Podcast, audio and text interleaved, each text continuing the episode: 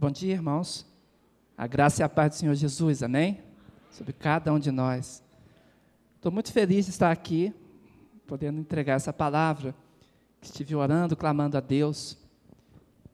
Interessante que o pastor, o pastor Mateus falou comigo bem assim. Falou, Valdeir, dia 15 é o dia do professor. O irmão vai trazer para mim uma mensagem sobre ensino da Bíblia. O irmão pode fazer isso? Eu falei, claro, pastor, com muito prazer. E eu já estava já com meu coração trabalhando esse tema, orando, clamando a Deus. Aí os irmãos do Ministério Infantil falaram, pastor, que bom que o senhor vai pregar domingo, porque é o dia das crianças. O irmão então vai trazer uma mensagem sobre crianças, que coisa boa, estamos orando pelo irmão. Falei, amém. E fiquei com as duas mensagens, né? Falei, que bom, os irmãos vão ter dois sermões domingo. e orando, clamando a Deus, né? E veio do meu coração bem assim, interessante.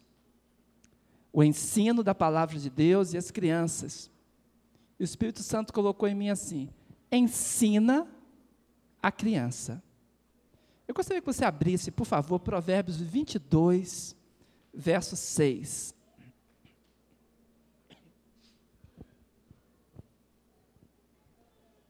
Provérbios 22, verso 6. Este é o jeito do Espírito Santo tratar dois temas diferentes num só.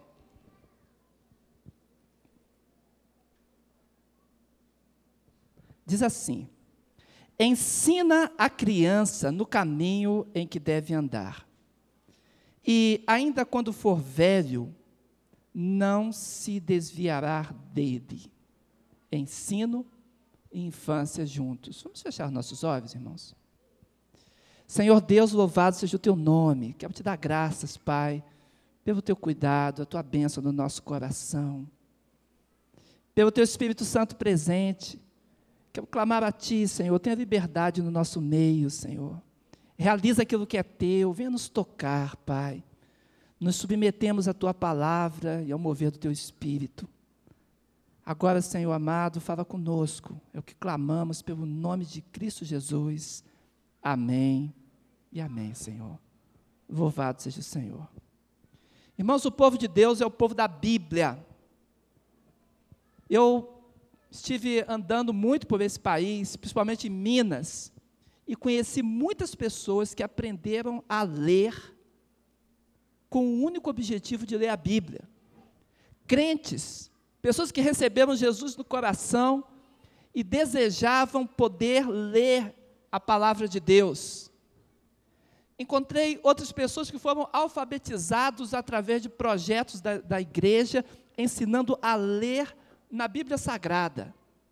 A Bíblia é o livro do crente. A Bíblia é o livro do povo de Deus. Portanto, o ensino da palavra talvez seja o valor mais importante, mais caro para cada uma das pessoas que estão aqui. Você concorda? Por favor, diga amém. Amém? É o teu valor? A Bíblia Sagrada, irmãos, foi colocado pelo Senhor para nos dar plena certeza do caminho a seguir. Eu gosto quando o apóstolo Paulo diz lá em Romanos 1, verso 16: pois não me envergonho do Evangelho, porque é o poder de Deus para a salvação de todo aquele que crê, primeiro do judeu e também do grego. Eu ainda era muito novo quando eu morava aqui na 404 Norte, e para vir para a igreja, passarmos aqui pela 5, pela 6, a pé, e pegávamos folheto com a igreja, e era tão bom vir para a igreja distribuindo o folheto.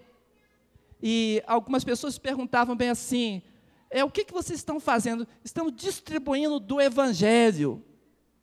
E eu lembro que uma vez um senhor me disse bem assim: mas você não tem vergonha de entregar esses papeizinhos, não? E esse texto que desde cedo falava muito ao meu coração, eu respondi a ele bem assim: o Evangelho é o poder de Deus para a salvação de todo o que crê. E eu lembro que ele tremeu assim e falou assim: Puxa, Que palavra! Falei, é a palavra de Deus. Então, a Bíblia, ela é um poder de manifestação, de realização daquilo que Deus quer. E o centro da Bíblia, qual é? Nós ensinamos a Bíblia, mas qual é o centro da mensagem da Bíblia? Se nós estivéssemos olhando, irmãos, para a Bíblia como um livro, a parte física da Bíblia, como encontraríamos o centro da Bíblia? Qual é o menor capítulo que existe na Bíblia toda? Quem sabe? Salmo 117, está corretíssimo. E qual é o maior? 119. Os irmãos estão afiados, hein? O menor capítulo da Bíblia, Salmo 117. O maior, Salmo 119. O capítulo que está exatamente no meio da Bíblia é o Salmo 118 exatamente o meio da Bíblia. 594 capítulos antes e 594 capítulos depois. Se você somar isso daí, você vai encontrar 1188 capítulos na Bíblia. E uma coisa interessante, 1188 capítulos. E você sabe exatamente qual é o versículo que está no meiozinho da Bíblia? Exatamente. Salmo 118, verso 8. Vamos dar uma olhada? Salmo 118, versículo 8. Diz assim: Melhor é buscar refúgio no homem, é, melhor é buscar refúgio no Senhor do que confiar em quem? No homem. Vamos repetir? Melhor é buscar refúgio no Senhor do que confiar no homem. Exatamente o centro, a centralidade da religião, a centralidade da busca do espiritual deve ser corretamente a pessoa de Deus. Salmo 118, 8. Melhor é buscar refúgio no Senhor. É coincidência? Que exatamente esteja dividido assim a Bíblia? Essa é uma pergunta que talvez você possa responder. Estava conversando esses dias com uma pessoa de uma outra igreja, uma outra denominação. E a igreja deve ter um plano de crescimento muito interessante, uma metodologia firmada em coisas muito fantásticas. E eu fiz uma pergunta para ele: como é que vocês fazem? Ele foi me contando como a igreja, o plano de crescimento da igreja. E eu fiquei impressionado com uma, uma coisa que ele me disse que mexeu um pouco comigo. Ele falou assim: é uma questão de administração. A pergunta que nós fazemos, observa a pergunta de gestão, pergunta de administração, de marketing. A pergunta que nós fazemos é a seguinte: quem é o meu cliente? Segunda pergunta: o que o meu cliente quer? E aquilo mexeu um pouco comigo, porque falei, mas quem é o cliente da igreja? Os irmãos já pensaram nisso, em termos assim? de marketing, de, de, de gestão, quem é o cliente da igreja? E as pessoas pensam que a religião está centrada no homem. E eu quero te dizer hoje, no nome de Cristo Jesus, eu espero que o Espírito Santo toque o teu coração. Mas nem eu, nem você, nenhum de nós é o centro da religião, nenhum de nós é o centro do culto. O centro do culto está em quem? Deus. Você pode dizer isso para a pessoa que está do seu lado? Mas assim, contundente: o centro da religião é Deus. Amém, irmãos? A nossa pergunta: o que que o meu cliente quer? Amém? O que que Deus quer de mim como igreja, como adorador, como louvador, como servo, O que, que Deus quer de mim é a grande pergunta. É a pergunta que não quer calar e não pode. É a pergunta que deve mover o nosso coração em atitude de verdadeira reverência e agrado de Deus. A Bíblia responde isso muitas vezes. Ela fala no culto, fala na adoração, fala na santificação, sem a qual ninguém verá o Senhor. A Bíblia está toda direcionada para compreendermos que Deus é o centro da nossa vida e sem Ele nós ficamos todos, todos amarrados. E eu estava pensando nas crianças, porque hoje também estamos comemorando juntamente o Dia da Criança. E eu queria ilustrar isso de uma forma simples. E peguei o Ney e falei: Ney, é você mesmo. E vamos tentar ilustrar isso. Onde está o Ney?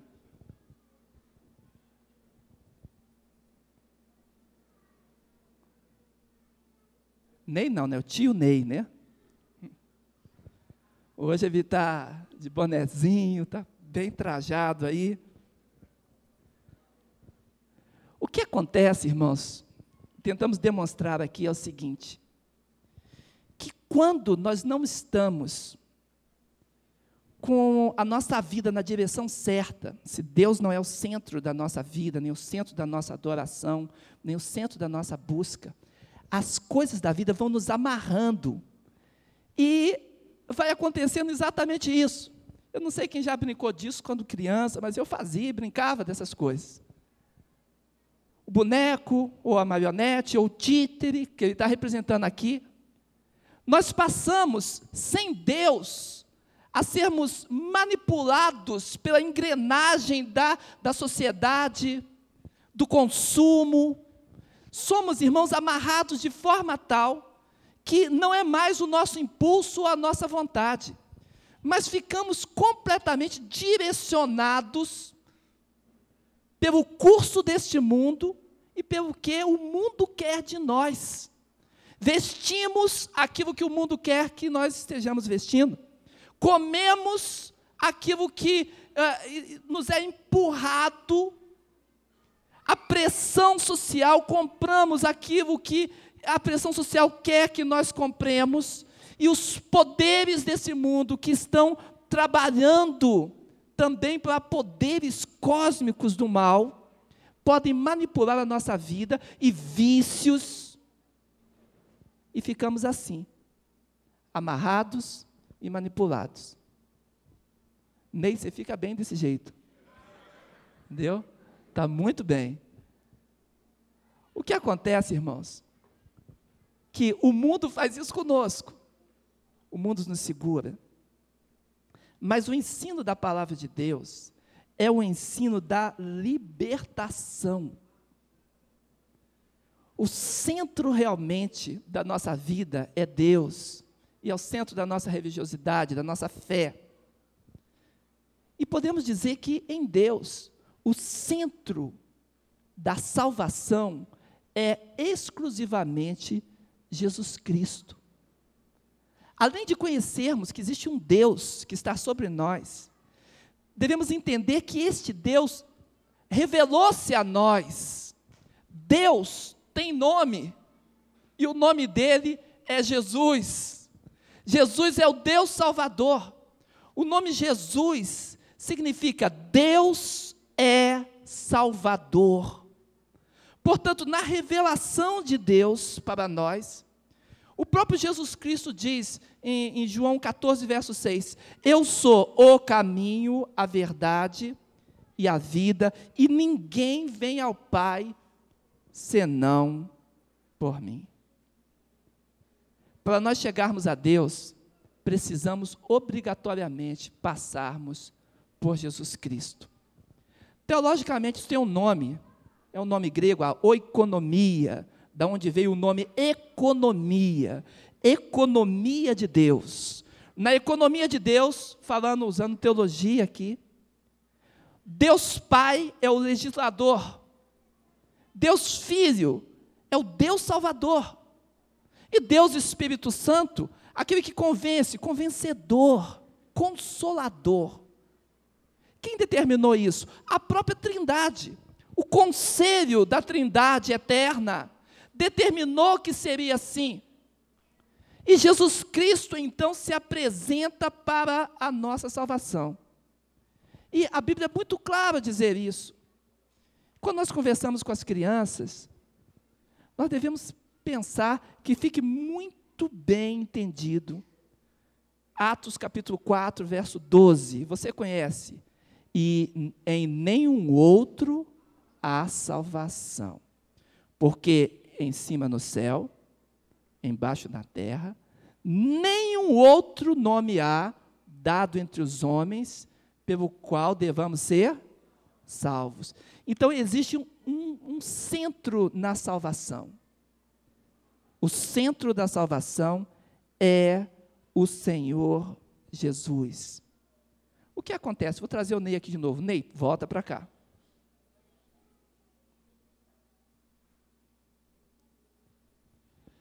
O objetivo de Deus, quando a mensagem é proclamada, é que o ser humano consiga vencer as forças que o impedem de chegar à Bíblia. Desde criança nós aprendemos, é uma frase de um grande teólogo, que diz: ou a Bíblia afastará você do pecado, ou o pecado te afastará da Bíblia. Isso é uma verdade. Nós precisamos vencer todas as forças e tentarmos chegar até a palavra de Deus. E a Bíblia diz isso. Mas a nossa indolência, às vezes até as dificuldades da vida, a corrida, as coisas que acontecem conosco, nos impede de chegarmos. Tem pessoas que tentam passar o dia todo buscando a Bíblia, mas não conseguem. E trabalho, e estudo, e é, atividades do lar, e sociedade, e TV, e tantas coisas. E tenta mais forte, Ney. E tenta chegar até lá, mas parece que tem uma amarra aprendendo, irmãos. Por isso que a mensagem da Bíblia é uma mensagem de libertação. Libertar desses cordões, desses elásticos, dessas amarras espirituais. É isso que Deus quer fazer conosco. Para quê? A nossa libertação seja completa. Vê se você consegue, Ney. Ah, bom. Observe, irmãos. Bater palmas para o Ney, que ele conseguiu aqui um grande tarefa, crianças, estão vendo? A Bíblia diz o seguinte: a Bíblia diz que esta libertação ela acontece através de Cristo Jesus o nome que é sobre todo o poder é o nome de Jesus. E foi assim que o Ney, representado aqui por essa pequena esquetezinha, conseguiu chegar até o livro sagrado. Agora, o que acontece conosco? Eu gostaria que você prestasse bem atenção no que eu vou dizer para você. Eu estava numa cidade, cidade de São Paulo, ia revisar uma pregação, convidado para uma igreja em Vila Mariana. E, de repente, indo para aquela igreja, um personagem conhecido como é, Trombadinha, vocês conhecem Trombadinha? Esse nome? Esbarrou em mim e, esbarrando, roubou a minha carteira. Levou embora a carteira. E eu fiquei triste porque a minha carteira foi-se. E naquele momento, irmãos, eu estava indo para a igreja alegre, duas bolsas da mão, né, uma de livro e uma de, de os meus paninhos, né? Carregando para ir para a igreja lá, onde eu ia passar a minha série de conferências, três dias pregando em São Paulo. E eu parei, sentei assim perto de uma lanchonete e disse para aqueles, assim, sentados, ele falou assim, eu acabei de ser assaltado. Puxa, que coisa terrível. Como é que foi? Eu falei, foi um roubo, um furto, alguém esbarrou em mim e levou, meu, eu nem percebi, levou a minha carteira.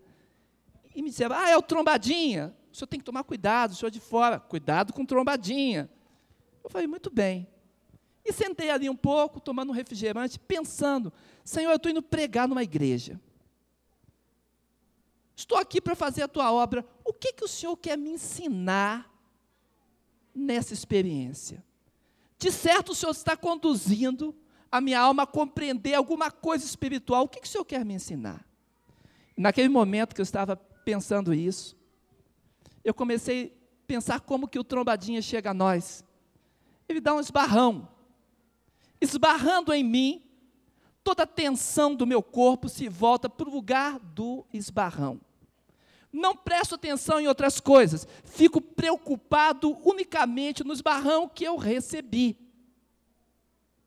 Então, isso chama-se chamar a atenção do organismo para aquele esbarrão.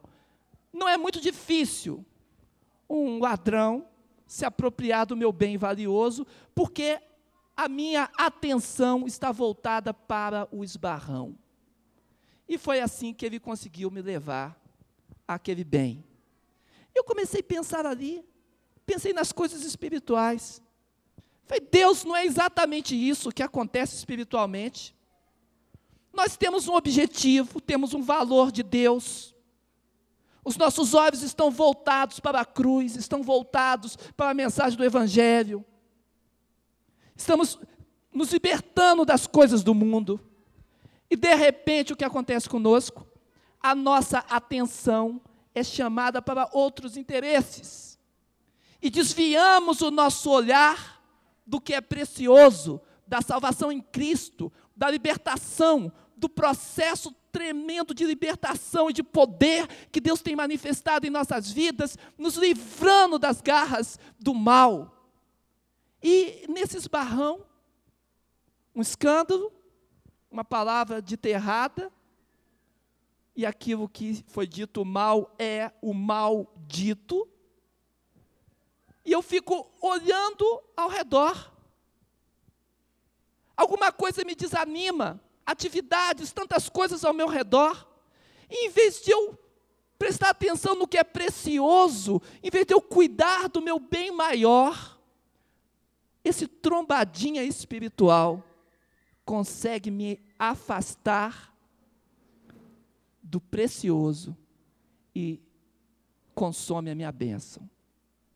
Me afasta do meu objetivo de honrar e de seguir o caminho de Deus. E eu levantei dali e falei: já sei o que Deus quer que eu pregue aqui. Levantei, fui para a igreja toda alegre, não mais de táxi, Porém, dei uma caminhadinha boa e chegando lá, tomei a minha água e fui pregar o evangelho. E que mover Deus fez naquela igreja. Irmãos, por quê? Porque o entendimento de Deus para nós, esse entendimento precioso de Deus, é que estejamos prestando bastante atenção naquilo que é essencial a nossa salvação e a glorificação do Deus para quem nós nos dirigimos. Amém, igreja? Existe o trombadinho espiritual? Existe. A ilustração é pertinente. Ele é real. Me perguntaram uma vez, pastor, o senhor crê em, em, em coisas tais? Irmãos, existe realmente. Existem espíritos do mal. Nós guerreamos contra ele. Certa vez me perguntavam diante de uma rádio, né? O senhor crê, pastor Valdeir, o senhor acredita em demônios? Aí na rádio eu respondi que não, né? O senhor acredita em demônios? Eu falei, não. E ele falou assim: olha aqui, professor do seminário, pastor da igreja não acredita em demônios. Por que, que o senhor não acredita? Aí eu respondi: é porque eles são muito mentirosos. E eles depois, ele, a radialista da entrevista falou: Pastor, o senhor me pegou no ar. Eu falei, você faz uma pergunta dessa para um pastor, rapaz? A minha vida é estar lutando contra o mal. Para isso o Filho de Deus se manifestou, para destruir as obras do diabo. Amém, irmãos? Então eu quero dizer para você: existe uma realidade espiritual? Sim, existe. E essa realidade tem que ser vencida pelo poder de Jesus Cristo. Para isso, conserve no teu coração a direção de Deus. Fazemos com as nossas crianças, ensinamos o caminho que deve andar. Que caminho é esse? É o caminho de Jesus Cristo, é o caminho de Deus, é o centro da Bíblia, o centro da salvação. Dizer para eles: existe um Deus que te salva. Existe um nome que você pode clamar.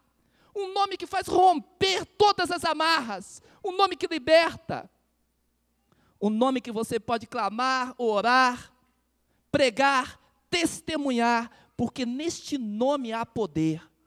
Irmão, o poder do mal não resiste, porque o Senhor é contigo e te dá a vitória. Hoje, pensando no Dia das Crianças e no ensino junto, se ensinarmos às nossas crianças o caminho que eles devem andar, a palavra de Deus diz: mesmo quando for velho, não se desviará dele.